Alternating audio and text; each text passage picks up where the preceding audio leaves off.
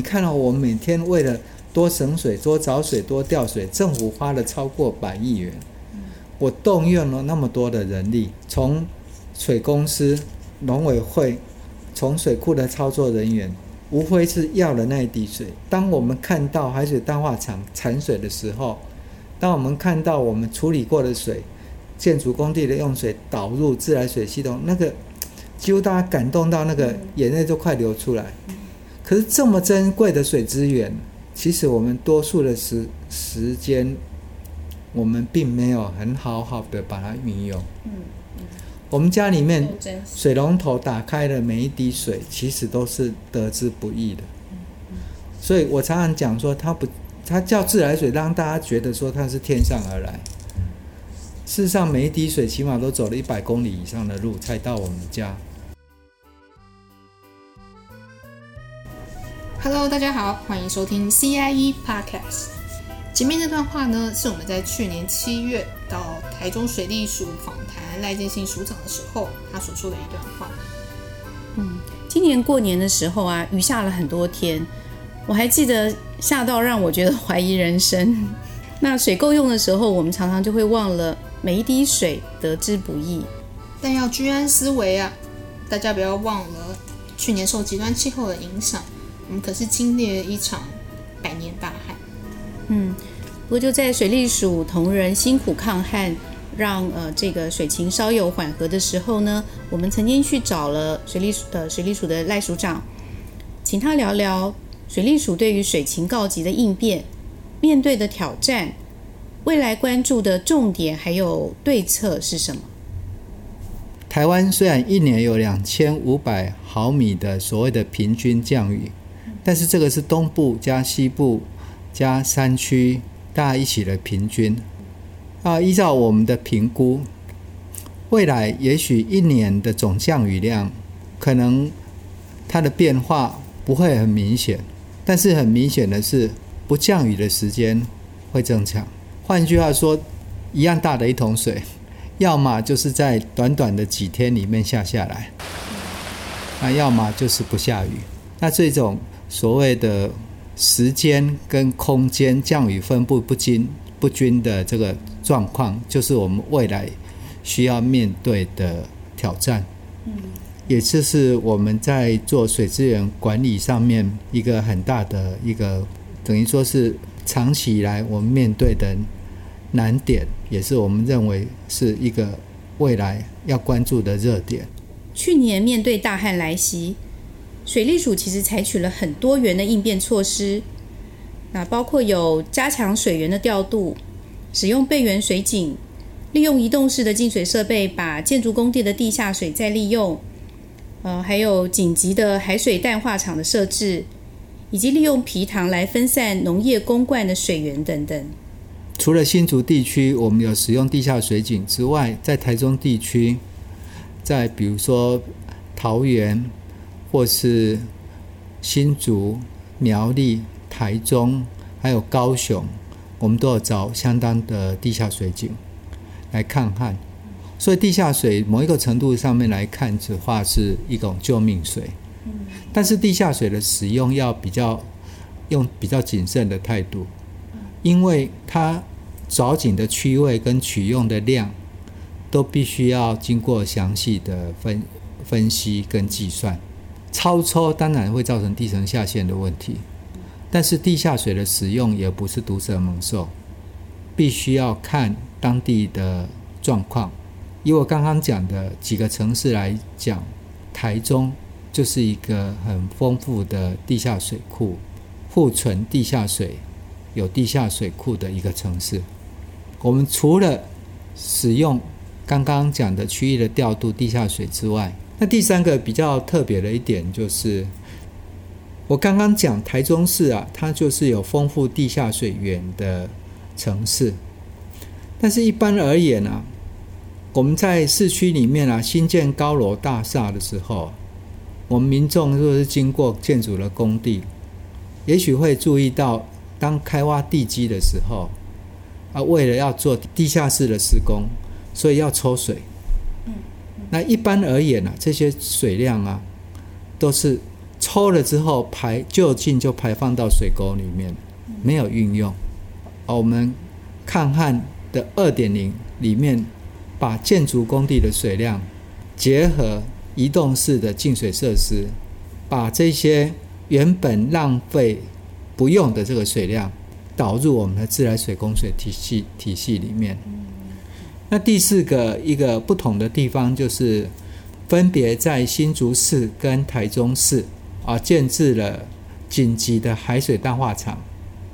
那这个紧急的海水淡化厂就跟我刚刚所讲的移动式的净水设备是有点类似。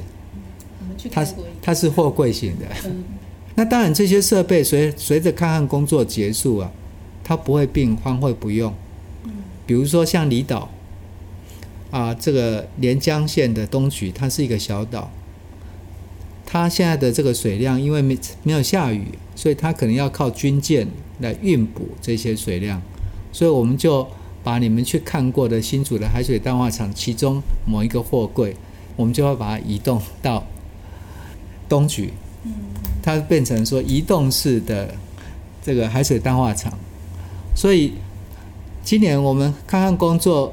里面无论是建筑工地，或是紧急的海水淡化厂，它可能都是它都是一种我们所谓的移动性的小型的自来水厂。那第五点，今年在抗旱里面比较特别的一点就是水库啊的水量是有限的。那假如说全部当时水库的水全部来供给农业的灌溉，可能也不足。所以我们有一些地区必须要停灌，但是以桃园的湖口或是这个新屋这个地区，我们叫做桃园第三灌区，它前两年已经轮到那个一起稻作已经轮轮到停止公灌两次。那假如说今年再停止的话，对农民的影响相当的大。但是我们碰到一个为难。石门水库的水就不到八千万吨左右，那要撑大半年，那这是一个两难之间。然后后来啊，我们充分的利用皮塘的水量，还有区域排水，以及那个灌溉沟渠的水量，用抽水的方式来供给农民供灌所需的水量。然后事后证明说啊，它可以不用水库来供给。那农民也可以耕作，获得收成，而这些的收成不但是产量更好，而且它用的水量更少。这个是在今年抗旱工作里面，我们觉得比较特殊的五项的做法。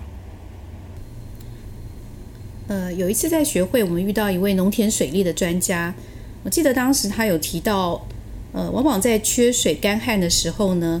第一个牺牲的就是农业用水，到底是不是这样呢？水利法第十八条上面就有规定了，所谓的这个水权的顺序。它的顺序的意思是说，那当然法规的规定它也有例外的时间。平常的时候，你叫做民生，我叫做农业，他叫做农工业，我们这三个人同时间来跟我跟政府申请水权。我们就要优先给谁？农业吗？民生。哦，民生。对不对？民生的话，接下来再是那个农业。哦。那这是常态啊。嗯。那我刚刚讲了百年大旱，在这种情况，在水利法的十九条里面有提到，当国家的水量不足以来供应我们的公共用水的时候，那这时候政府就必须要做一些的调度，停止或是撤销。或是增加水的使用上面的限制。那桃园那时候石门水库只有八千多万吨的水量，那桃园一天民生用水就要一百二十万吨了。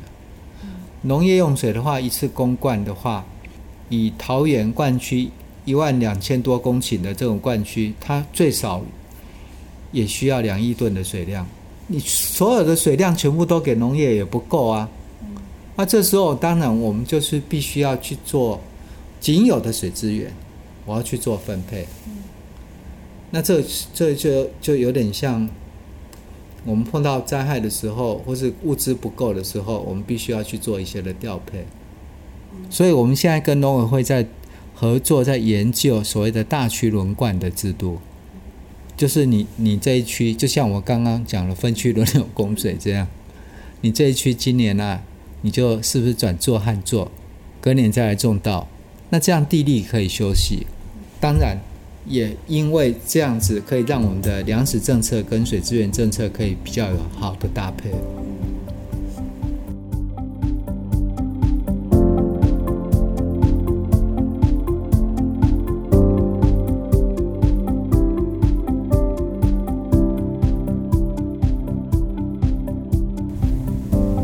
去年旱情最严重的时候，有些地方开始实施了供五停二，那那时候就有一些声音出来啊。说为什么不要公一停一啊？那也有人说为什么不要公六停一啊？一定要公五停二这样子？那水利署一定有他们自己的考量，一定也是经过多方的演练、测试、思考。那我们来听听看署长怎么讲。这个所谓的采取啊程度不一的限水措施啊，这是不得已的。那无非是希望说我们延长。我们既有的水源可供给的时间，然后降低对大家生活的冲击。首先，在讲说我们在那个分区轮流供水上面的分区上面，我们区域的划分用明显的地界，比如说高速公路来来划分，那民众对于他是哪一区，他不用看水单，他很明确知道它是在哪一区。那第二个部分就是。这个考虑到后面的覆水跟高层的关系，比如说在乙区的这个地方，它的地势就会比较高，或是要管线的这个末端，考虑到覆水，那是区域的划分。但是供五停二是从我们过去的经验，当然台中跟苗栗的民众是今年之外以前都没有碰过所谓分区轮流供水。所以他们心里面会惶恐，所以当时也有很大的啊民意的要求，希望说公一停一。但是水管呢，哈，它是一个，它跟电不太一样，它它不是说我要开始供水，家里面水龙头打开就会有水，它要开始供水之前，水库要开始放水，水库放水到。这个净水厂可能就要一两个小时，净水厂要做水可能也要四四到六个小时。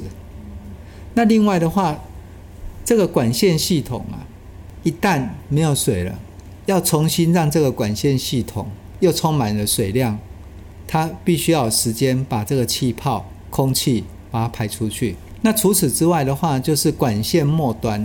呃，我是住在甲区台中火车站地区的民众。那我礼拜二、礼拜三是停水，那礼拜四开始来供水的时候，在管线的前端的民众，他可能很快可以收到水量，那大家就开始引水引到水塔里面。那管线末端可能就是要等到大家都取够了足够的水的时候，他才有才有办法来停水。所以说，我们复水的时候啊，我们今年。啊、特别是在跟台水公司合作之下，我们在复供水日当天的六点就达到百分之九十的复水率，但是还有百分之十没有水量。但假如说是工一停一的话，那个管线末端呢、啊，那就每天都没水了。哦，这是啊原因之一。原因之二就是这个管线系统有时候有水，有时候没水，管压。管线系统的安全也是一个问题。然后第三个事情就是，有时候停水的经验的，或是我们这个公寓大厦，假如说有洗水塔，我们会有印象说，洗完水塔开始复供水的时候，打开水龙头会有很大的空气跑出来。那接下来的话，那个水量啊，就是可能会有一些浑浊的、比较浑浊的这个所谓的黄水跑出来。所以，当管线系统不断的水压这样子高高低低、高高低低的话，不但是对管线的安全有问题，也对于使用的饮用的安全，它会把常年来累积在管线系统中的所谓的水垢或是杂质啊，慢慢的冲出来。还有另外一个原因就是它省不了水，比如说是供一停一，或是什么供六停一，它省水的效果，在我们之前使用这个夜间减压供水跟大户的节水的时候，我们节水率已经达到百分之十左右了。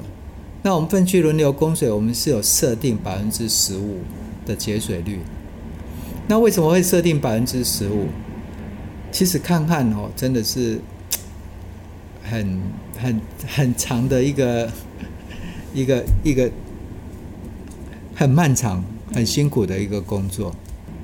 那我们设定很多的剧本，搭配了需要节很多的措施，然后搭配所需要的节水率。啊，基本上我们从三个三大，应该是我讲说三三句话可以来总结我们的今年的抗旱过程，就是多省水。多找水，多调水。极端气候是进行式，也是未来式。它对我们的日常生活影响越来越剧烈。面对极端气候的威胁，水利署的未来策略是什么？署长为我们介绍了珍珠串计划，还有水库的清淤与延寿。那这些呢，都是为了要增加备源和调度的能力。第一个，这个降雨可能因为时空。的分布不平均，那我们要让有水的地方跟没水的地方可以互通有无，嗯，所以我们就提出来一个所谓珍珠串计划。这个珍珠串就是我们好比啊，那个珍珠项链上面的珍珠就是台湾的水库，嗯，我们要借由水库连通管，把每一个水库连接起来，嗯，那这样的话，北水南。调南水北调，中水南北调，嗯，调度上面会就是会更好。那所以我们的目的就是希望说，在各主要的城市啊，我们都有多种水源。这多种水源包括传统的水库的水源、河川的水源，还有地下水水源，还有浮流水，还有再生水，还有海水淡化。还有人工湖，那我们希望每一个城市它有多国水源所供给，那它有多条管线供给。我这个城市不是只靠这个水水管来供给，那其他因为我珍珠串的一个实现，我可以有多条管线来供给。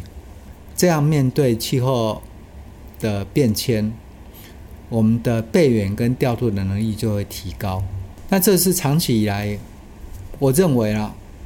比较缺乏去做的事情，因为大家都是想说啊，没水就是盖水库啊。但问题是你盖水库的话，也假如也没水，也没下雨，水库也装不了水，也没有水可以装啊。所以多省水、多找水、多调水，这个是我们在处理百年大旱的三大的方法。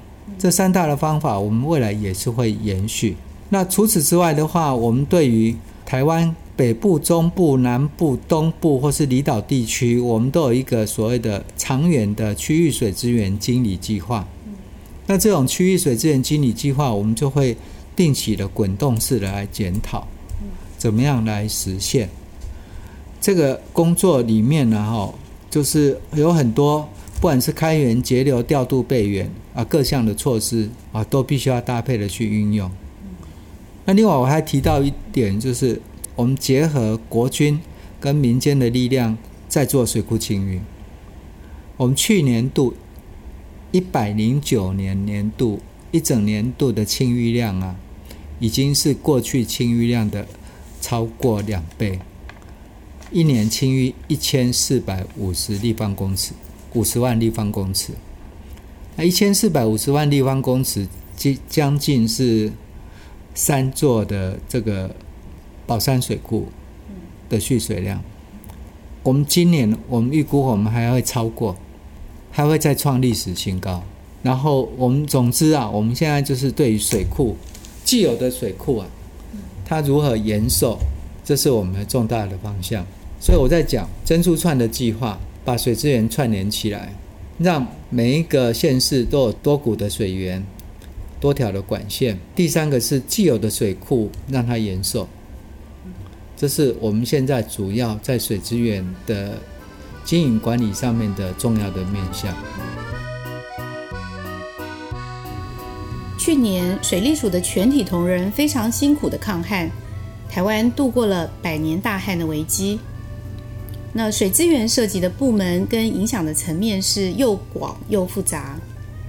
在水利署、台湾水务产业发展协会、水规所的叶副所长，还有很多很多很多很多专家学者的帮忙之下呢，今年特别规划，呃，认识我们的水环境这样的一个系列单元。那我们一起来认识水、关心水跟善用水。今天节目就到这里告一个段落，下次再见，拜拜。